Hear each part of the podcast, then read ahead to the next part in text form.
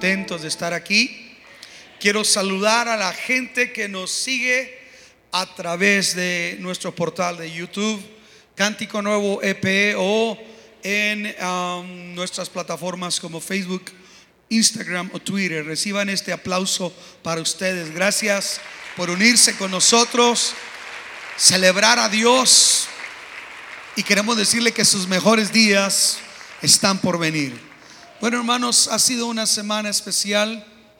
Hemos estado celebrando por la gracia y misericordia de Dios, que Dios en su bondad nos ha permitido celebrar 16 años como ministerio en la ciudad del Paso, Texas. 16 años como iglesia, tocando la vida de mucha gente, bendiciendo nuestra comunidad y como un miembro más del cuerpo de Cristo, proclamando la grandeza de Dios. Así es que estamos muy contentos y con motivo de estos 16 años hemos invitado a un hombre de Dios que él no necesita mucha presentación, pero que es una persona que nos ha bendecido grandemente. Ayer lo tuvimos en un ah, desayuno para caballeros. Lo siento por los que no vinieron. Qué palabra Dios nos habló. Yo sé que el día de hoy Dios también nos va a bendecir y Dios nos va a hablar a todos y a cada uno de nosotros. Así es que así como estamos, quiero que demos la bienvenida a nuestro amigo y hermano Joe Rosas.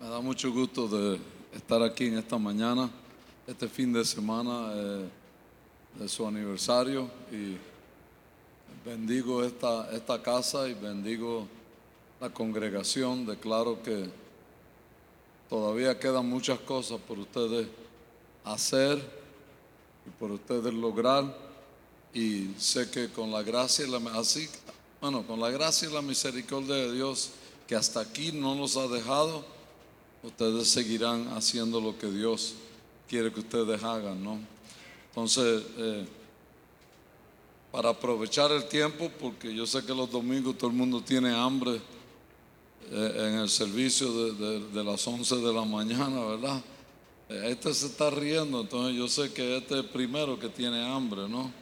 ¿Verdad? El que no tiene hecha, no, no, no, no, no, pero él rápido se ríe, ¿no? Pero de todos modos, pues, eh, vamos a buscar en 2 de Timoteo, capítulo 4, versículo 16.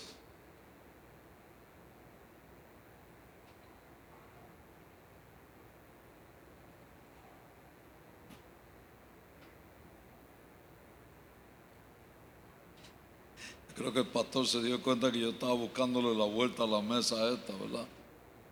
Es que todo esto, todo, estos muebles y cosas nuevas que ponen en la iglesia, pues. Pero ni modo, ya la pusieron aquí, así que me puedo mover con libertad, ¿no? Dice eh, eh, eh, de la siguiente manera, en mi primera defensa nadie me respaldó sino que todos me abandonaron, que no les sea tomado en cuenta. Pero el Señor estuvo a mi lado y me dio fuerzas para que por medio de mí se llevara a cabo la predicación del mensaje. Y lo oyeran todos los paganos y fui librado de la boca del león.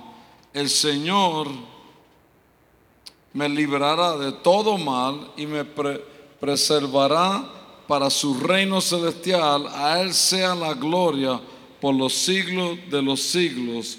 Amén. Y vamos a buscar ahora el mensaje porque creía que tenía una Biblia aquí, salió en blanco ahí la Biblia esta mañana. Entonces, aquí, y yo dije, bueno, ni modo, pero está bien, aquí, aquí tengo los apuntes, entonces pues con eso yo creo que nos defendemos un poquito, ¿no? Eh, en, esta, en esta porción de la Biblia, el apóstol Pablo está exhortando. Y por supuesto que él estaba en la recta final. Él no estaba comenzando, él estaba en la recta final. Él estaba en un momento de su vida muy especial, muy... Bueno, todo el mundo tenía los ojos en él, todos los cristianos tenían los ojos en él, porque sabían que algo iba a suceder y él mismo sabía que él iba a ser sacrificado. Él sabía que no iba a morir una muerte buena, una muerte como cualquier otro, su muerte iba a ser espectacular. Y aún en esa situación que se encuentra, él encuentra la fuerza, él encuentra la capacidad de decirle al pueblo y exhortarlo a que prediquen en tiempo y fuera de tiempo. Porque miren, nosotros a veces no entendemos lo que alguien... Voy a cambiar eso. A veces nosotros miramos a alguien que está parado y no entendemos lo difícil que es para esa persona estar parado. No tenemos la más mínima idea. No sabemos lo que están pasando. No sabemos por dónde están caminando. No entendemos. No, eh, por eso es que como no entendemos es tan fácil nosotros señalar. Es tan fácil nosotros criticar. Es tan fácil nosotros decir, esa gente, ese predicador, ese pastor, ese evangelista, ese, es, muy fácil decir ese. Porque tú no, tú no estás caminando en sus zapatos. Hace muchos años atrás yo fui a un campamento. Y yo menciono esto mucho, porque es la mejor forma de mencionarlo y entré al campamento, llegué tarde, entré con mi esposa, me fui a donde me tenían asignado sentarme, me tocaba compartir esa noche. Estaba lleno el auditorio de, jóvenes y de familiares de los jóvenes. Y me acuerdo bien que había un muchacho con uno de esos shorts de básquetbol bien anchos, ¿no? Y, tenía los zapatos sin, sin amarrar y, una camiseta larga, el pelo largo hasta acá atrás. Pero tenía las manos levantadas durante la adoración y estaba llora y llora y llora.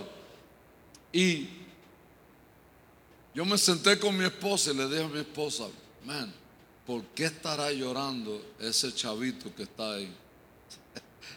y mi esposa me dijo, ¿cómo tú eres tan fijón, no?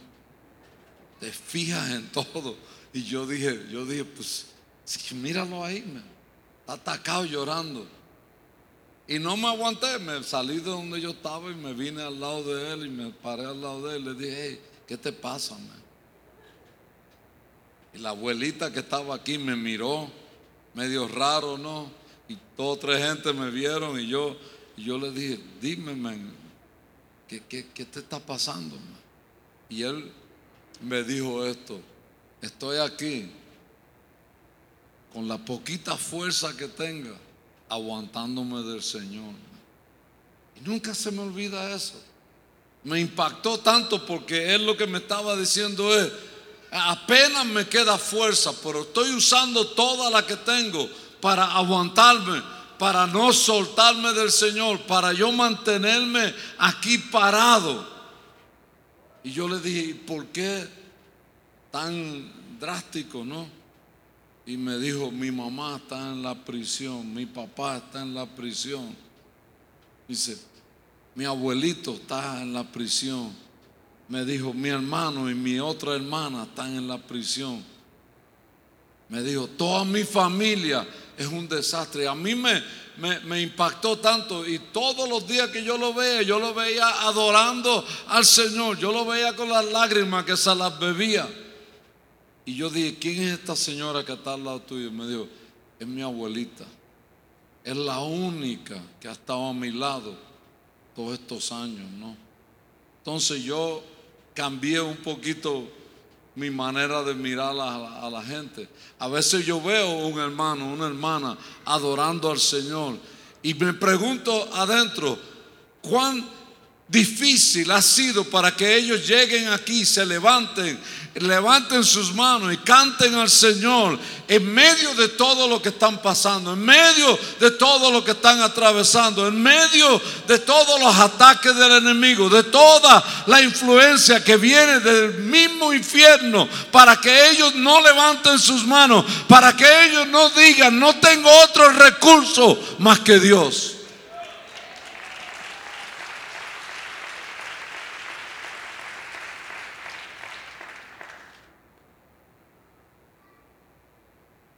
Y en medio de todo esto, el apóstol Pablo le dice a esta gente, nosotros tenemos que predicar el Evangelio.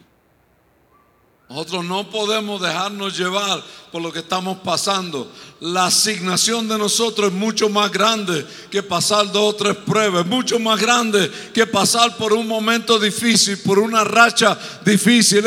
Es, más grande que no tener plata para echarle gasolina al carro hoy. Es mucho más grande que todo lo que estamos pasando, todos nosotros juntos. El mundo no tiene otra esperanza sino que nosotros le prediquemos. Es la única esperanza que tiene el mundo. Es que tú te levantes, tú adores a Dios, tú glorifiques a Dios, tú te sacudas un poco y digas, yo voy a predicar en tiempo y fuera de tiempo.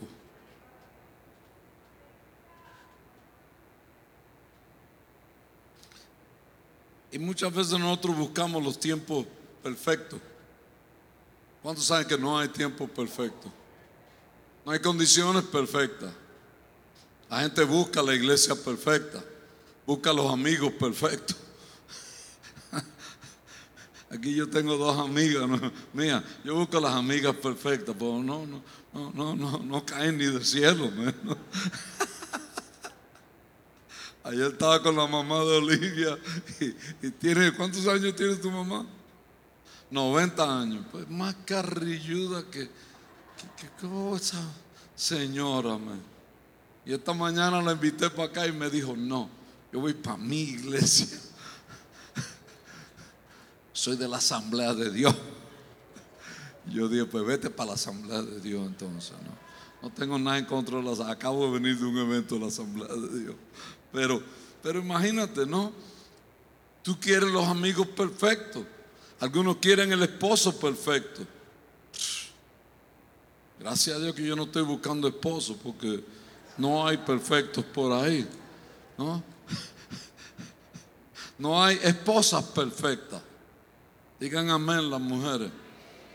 No, aunque le duela, dígalo. No hay. No hay suegros perfectos. No hay nada perfecto. Tú buscas una iglesia perfecta y cuando tú entres la dañaste. Te hubieras quedado por allá y no se dañaba la iglesia. Pues llegaste tú y le echaste a perder. No hay pastores perfectos.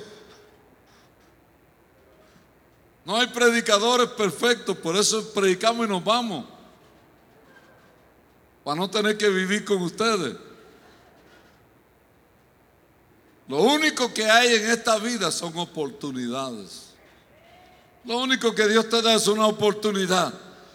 Cada momento es una oportunidad para ti. Cada lucha, cada prueba, cada momento difícil es una oportunidad para tú parar, levantar tus manos y agarrarte de Dios y decir, con la poca fuerza que me queda, estoy agarrado del Señor y no lo dejo ir. Porque Él no te deja a ti ir tampoco. Pero muchas veces nosotros dejamos que todo eso se meta por el, por el medio y nos quita a nosotros la habilidad o la capacidad o el privilegio de agarrarnos de Dios. Mi esposa a veces cuando los aviones dan un bajón así de momento, se mueven un poco, ella me, me aprieta con, con su mano y yo le digo, tú sabes que tú tienes unas uñas así, ¿verdad? Yo estoy botando sangre ahora, voy a necesitar una transfusión cuando llegue a, ciudad, a aterrizar en el aeropuerto. Le digo a la muchacha, a la zafata, llame adelante para que esté la ambulancia ahí esperando, que esta me ha cortado las venas aquí. Y, mi esposa siempre se ríe, dice, eres más exagerado. Yo dije, ¿por qué me haces así? Ella me dice, me estoy agarrando de lo único que hay en este avión, que amo y que confío un poquito en ti. Y yo dije, ¿y de quién me agarro yo? Ella me dice, ah, no, no pensé hasta allá, ¿no? Nomás pensé en mí, ¿verdad? Yo le dije, pues mira, si nos caemos con tu y desgarre que tú me hagas en el brazo, nos vamos los dos. Ninguno se salva, ¿no? Y ella, ella se echa a reír y dice, yo sé, pero es que me, me asusto, ¿no? Y, y, cuando truena o algo, eh, eh, una noche me agarró del pescuezo, ¿no? Bueno, del cuello, yo no tengo pescuezo. ya, ya me hice guaulote.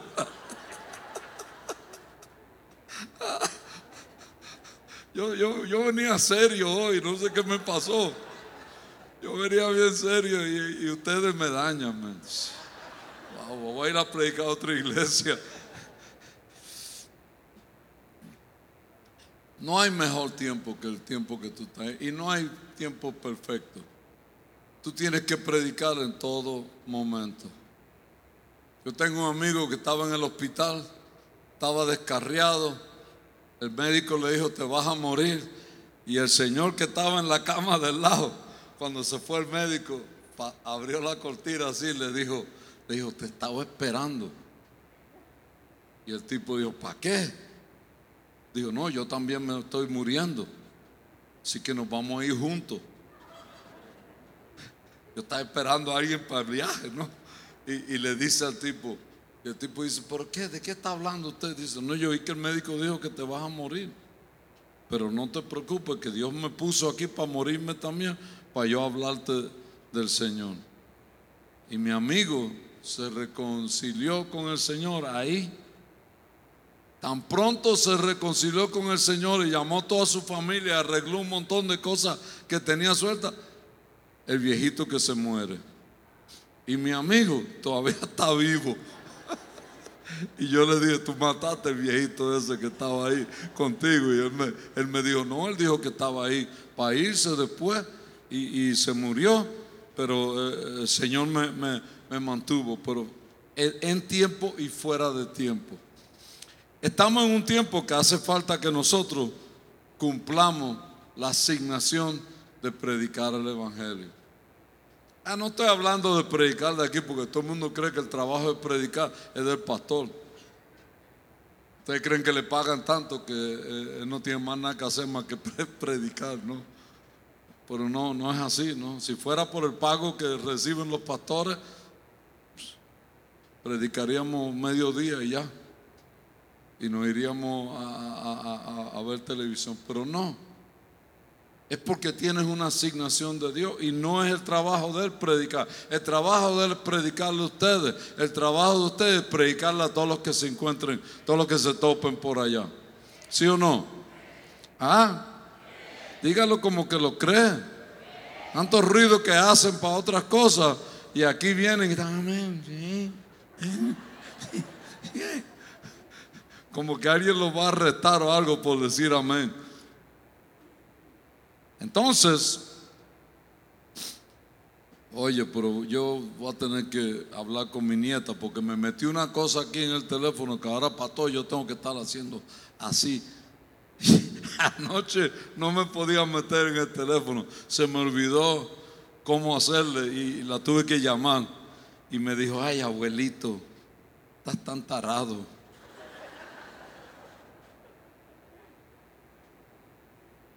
Dice, en un mal tiempo, ¿no?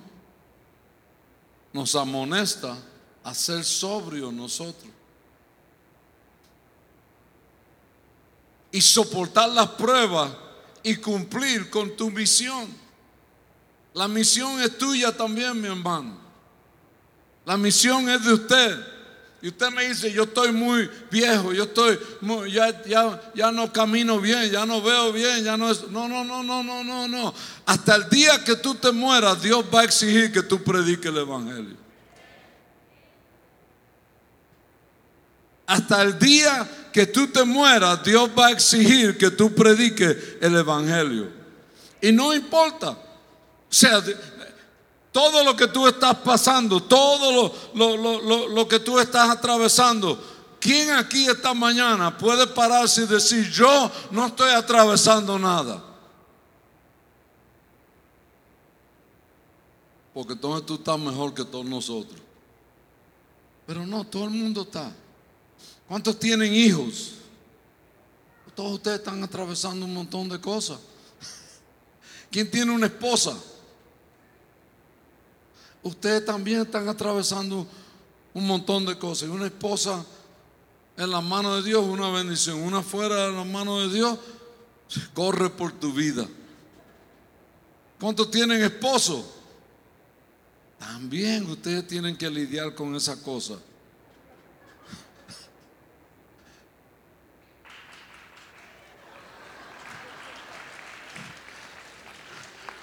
Las mujeres se, se le prendió el foco de momento. Y dijo, ah, este es mi momento de aplaudir. Aquí no. De desquitarme con la cosa esta que tengo al lado.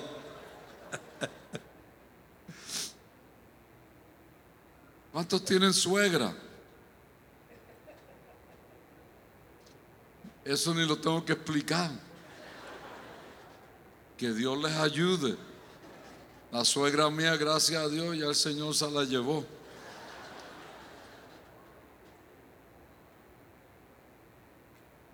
Todo el mundo tiene, tiene lucha. ¿Quién tiene un negocio aquí? Tú tienes problemas. Bueno, yo porque tú me contaste ayer. Tú tienes problemas. ¿Quién trabaja aquí para otro? Tú estás embrollado también. Todos, todos tenemos algo que estamos atravesando.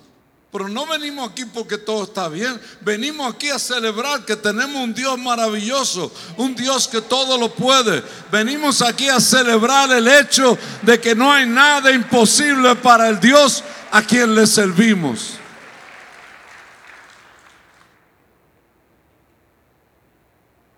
Pablo sabía que se lo iban a matar. Pero Él nos recuerda a nosotros, yo he corrido esta carrera, yo he peleado esta batalla, yo estoy listo para irme el día que el Señor me quiera recoger. Y lo único que me espera es una corona, lo único que me espera es estar en la eternidad con el Rey de Reyes y Señor de Señores. Él entendía algo que muchos de nosotros no entendemos. Nosotros estamos aquí peleando por el asiento, estamos peleando porque el culto no sea tan largo, estamos peleando, peleando para que no nos pidan que hagamos algo. Cuando Pablo lo que estaba diciendo es, miren, olvídense de esas tonterías, prediquen en tiempo y fuera de tiempo. La asignación es por toda la vida.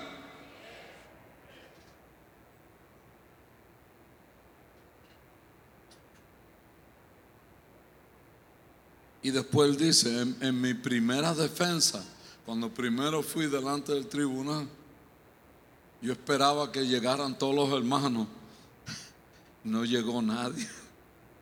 Estaba solito yo allí. Tuve que hablar por mí. Tuve que decir ahí que yo era un predicador, que Dios me había llamado.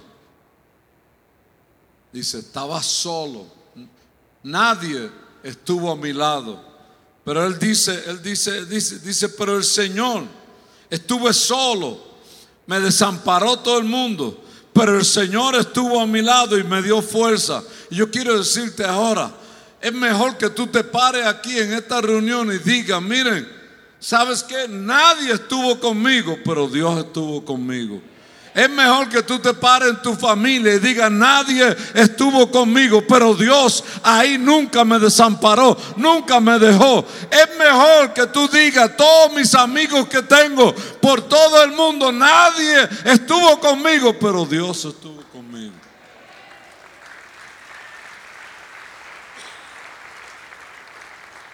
Nosotros vivimos hoy en día en en, la era de, los medios sociales, Facebook y Twitter y mil cosas que hay por ahí, que nosotros queremos que todo el mundo sea nuestro amigo, nos dé like y todo esto. Déjeme decirle algo. Esa gente que te dan like en Facebook ni te conocen, ni te quieren. Pídele un peso. Dile, no me den likes, depositen un dólar en mi cuenta. A ver si lo depositan. Yo veo siempre que alguien está levantando dinero para un proyecto o algo, un GoFundMe, y, y- y miro ahí en el Facebook, yo digo que, que este tipo tiene 4.300 amigos en Facebook y no llega a 150 dólares. Yo, dije, yo estuviera frustrado, yo por eso no hago un GoFundMe. Pues yo digo, no, man, pa- pa hacer- Y todos los otros están diciendo, mire este ingrato, nadie le manda nada. El otro día yo le mandé 50 dólares a alguien que ni conozco, ¿no? Y, y- y- y después le escribí y me dijo, eres el único que me han mandado algo y no sé ni quién eres. Yo dije, mándame mis 50 para atrás.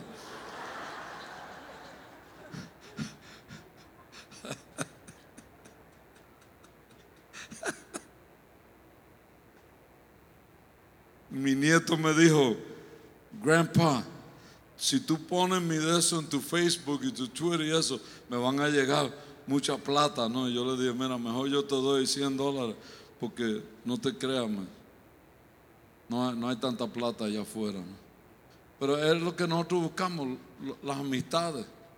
Este es mi amigo, que yo, yo estoy con 10 pastores, todo el mundo me dice, Rudy Gracia es mi amigo, Cash Luna es mi amigo, este es mi amigo, aquel, yo estuve con aquel allá, yo estuve con aquel allá, levantamos tres muertos, matamos otro, esto, lo otro, aquel. Cuando venimos a ver, cuando venimos a ver, ¿tú entiendes? Cuando venimos a ver, ni se conocen bien.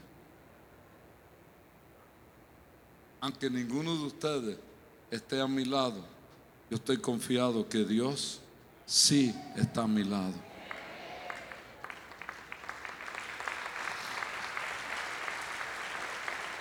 Dice, el Señor estuvo a mi lado.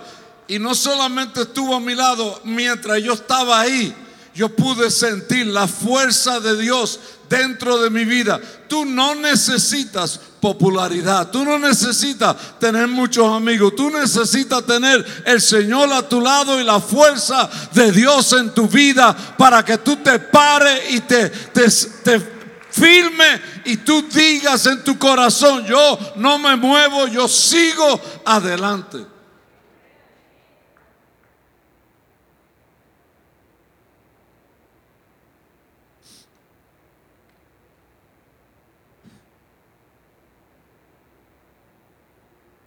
¿Para qué estuvo el Señor a su lado y le dio fuerza?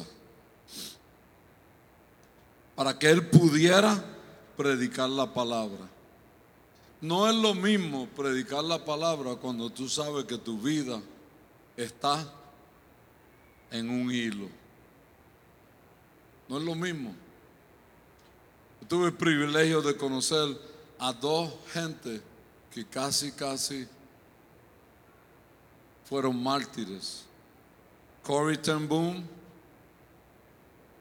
la conocí personalmente. Viajé en Europa unos meses con ella. La escuchaba contar la historia de cuando estuvo en los campos de concentración. Cuando su hermana murió, su papá murió.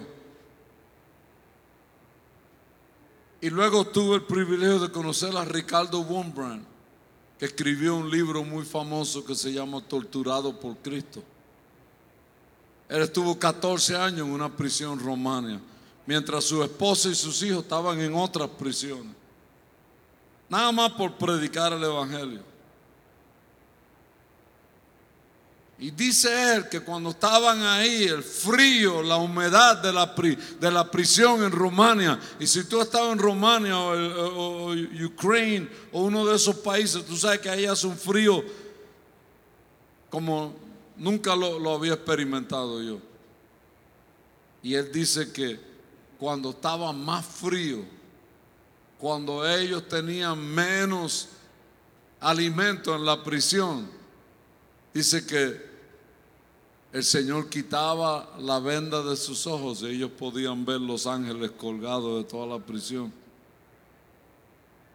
Y los ángeles le decían, ¿por qué no cantan con nosotros? Y él le decía, no tenemos instrumentos. Y ellos le decían, las cadenas sirven como instrumento. Comenzaban a cantar. Dice que a veces pasaban 6, 7, 8, 10 horas ellos cantando. Nosotros aquí nos quejamos por 15 minutos de alabanza. Nos quejamos que se pare alguien y diga, vamos a dar un grito de júbilo. Yo no vine a gritar aquí. Yo sé porque yo le he dicho también. Así que si yo le he dicho, yo sé que ustedes también. A veces yo me sentaba y este tipo va a seguir gritando todo el servicio. Ya un grito y vámonos, man. Dale. Oh. Y él dice, y cuando nosotros queríamos adorar a Dios, decíamos, Señor, quítanos la cortina esta y déjanos entrar en lo espiritual. Era la única dice, el Señor estuvo conmigo en la prisión. Todos los días estuvo ahí. La golpiza, la manera que ellos nos trataban, todo estuvo conmigo ahí.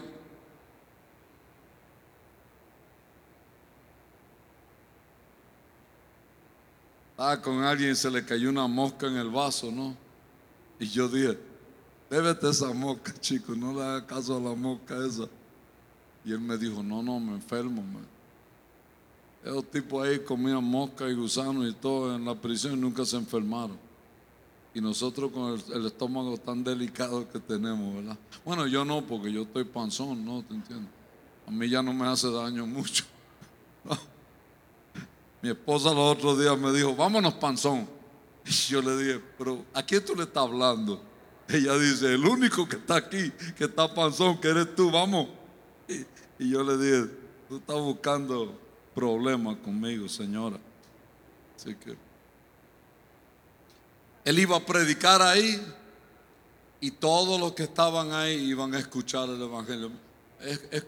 Escuche bien, porque mira, a veces nosotros pensamos nada más en nosotros y no pensamos en aquellos que nos están escuchando, aquellos que están oyendo lo que nosotros estamos diciendo.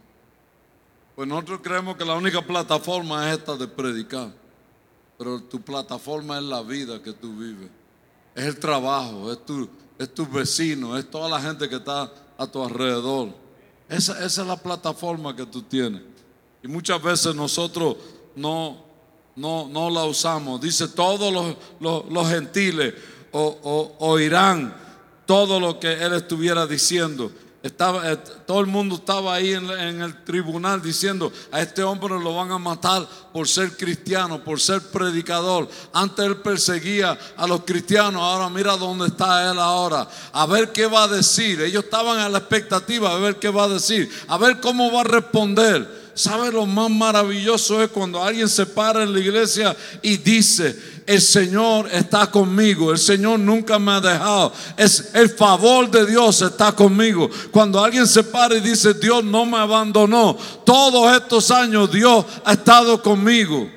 Cuando yo hablo con la hermana, con la, hermana Chela, eh, yo vacilo mucho con ella, pero también eh, oigo lo que ella me dice porque es como una biblioteca caminando, ¿no? Tiene rápido saca un versículo, ¿no?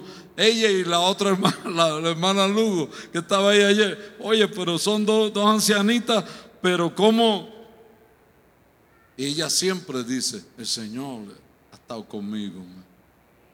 Desde que yo la conozco, no, nunca la he visto a ella de, de eh, agacharse, sino que siempre y derechita.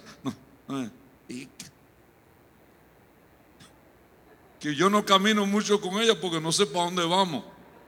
De momento agarra para acá y le da cambio y, tira, tira la señal y se va para otro sitio. Ayer salió de la camioneta, se bajó de la camioneta, hizo así y de momento dice, miró alrededor y allá vamos y arrancó para allá. No le diga que yo, estoy, que yo la, mencioné aquí porque se va a enojar conmigo.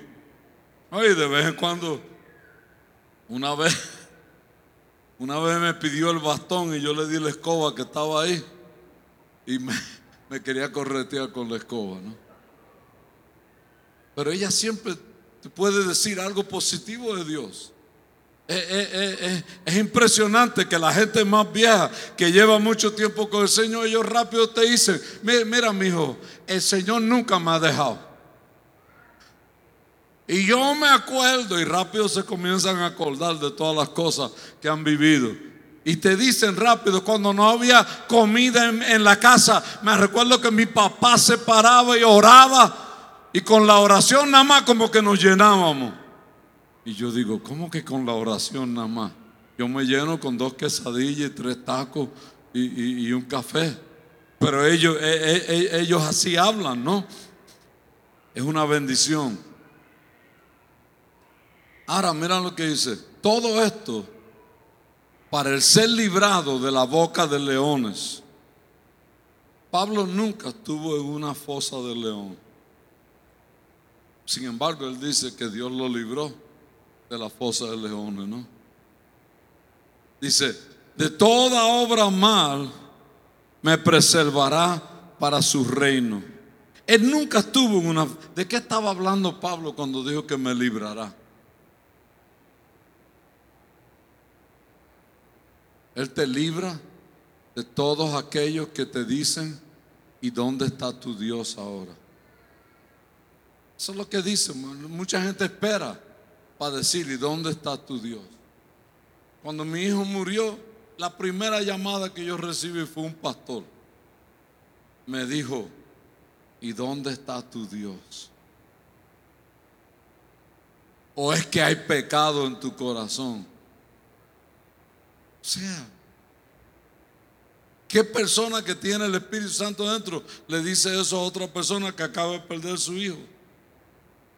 Por más enojado que esté conmigo. Y yo le dije, el único pecado que tengo en mi corazón es que te conozco a ti.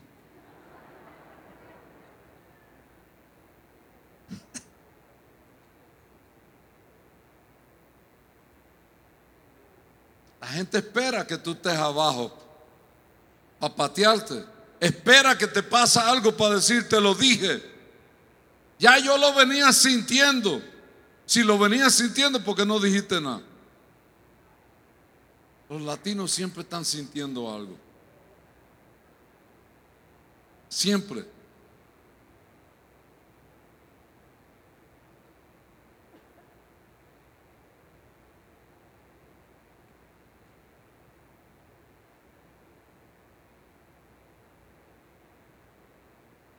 Él no estuvo en una fosa, estaba hablando de todas esas cosas que vienen en contra de ti cuando tú lo estás pasando mal. Y déjame decirte una cosa, cuando tú lo estás pasando mal, lo menos que tú necesitas es alguien que te acuse de algo, es alguien que te señale, es alguien que te diga, eso te pasó por esto, te pasó por aquello.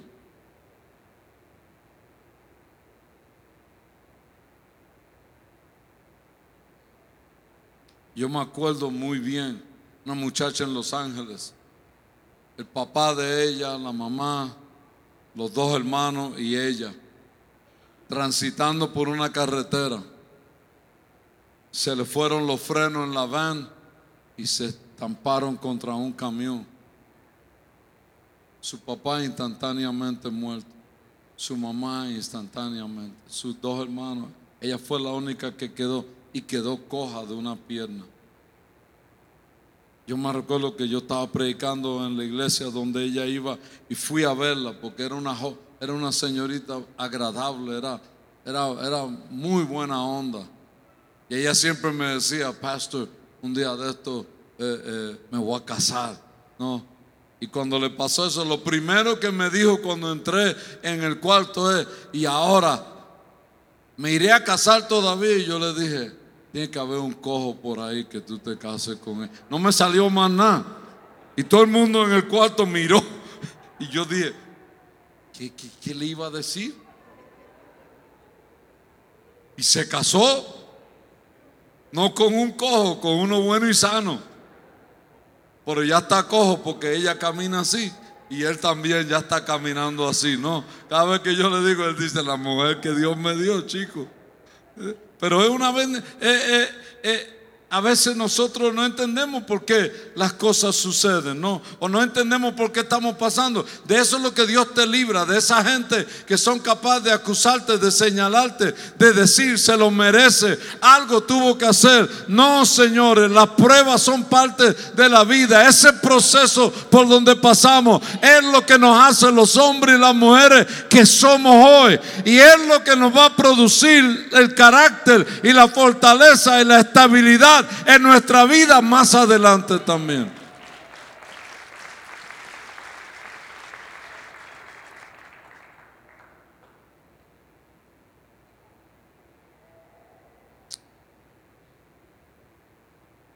Déjame buscarle aquí algo, porque necesito buscar algo en la Biblia. Ay, Dios mío, man.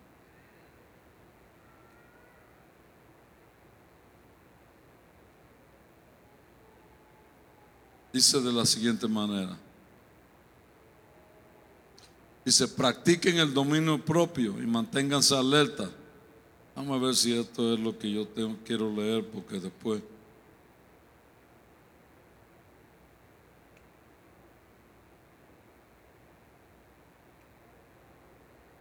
Estoy más perdido que... No, no, no, ya lo tengo aquí. Practiquen el dominio propio y manténgase alerta. Su enemigo el diablo ronda como león ruyente. Ahora podemos entender lo de la fosa del león. Dice, anda como león ruyente, buscando a quien devorar. Resístanlo, manteniéndose firme en la fe, sabiendo que sus hermanos en todo el mundo están soportando la misma clase de sufrimiento. No eres el único que la estás pasando mal hoy. No eres el único que tiene un enfermo en la familia. No eres el único que se ha muerto alguien en la familia. No eres el único que algo le ha ido mal. Pero tampoco estás solo o sola. Dios está contigo.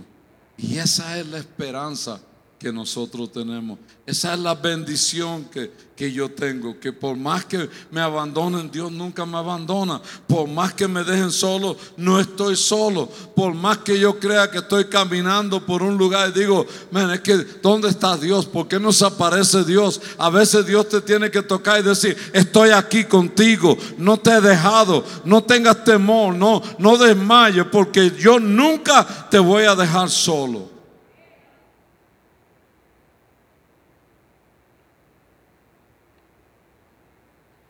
Los otros días yo fui donde mi hijo estaba enterrado, está enterrado.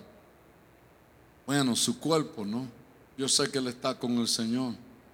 Pero ahí sentado me salieron estas palabras. Le dije, que mucho yo tenía que hablar contigo todavía. Vivir contigo. Amar contigo. Oh, y, y se me salían las lágrimas, me las bebía. Pero a la misma vez le dije esto, qué bueno que tú nunca estuviste solo cuando estaba en el hospital. Y no estaba hablando de nosotros que estábamos ahí, era Dios que estaba ahí. Nosotros no somos gente que está sola, somos gente que Dios está con nosotros.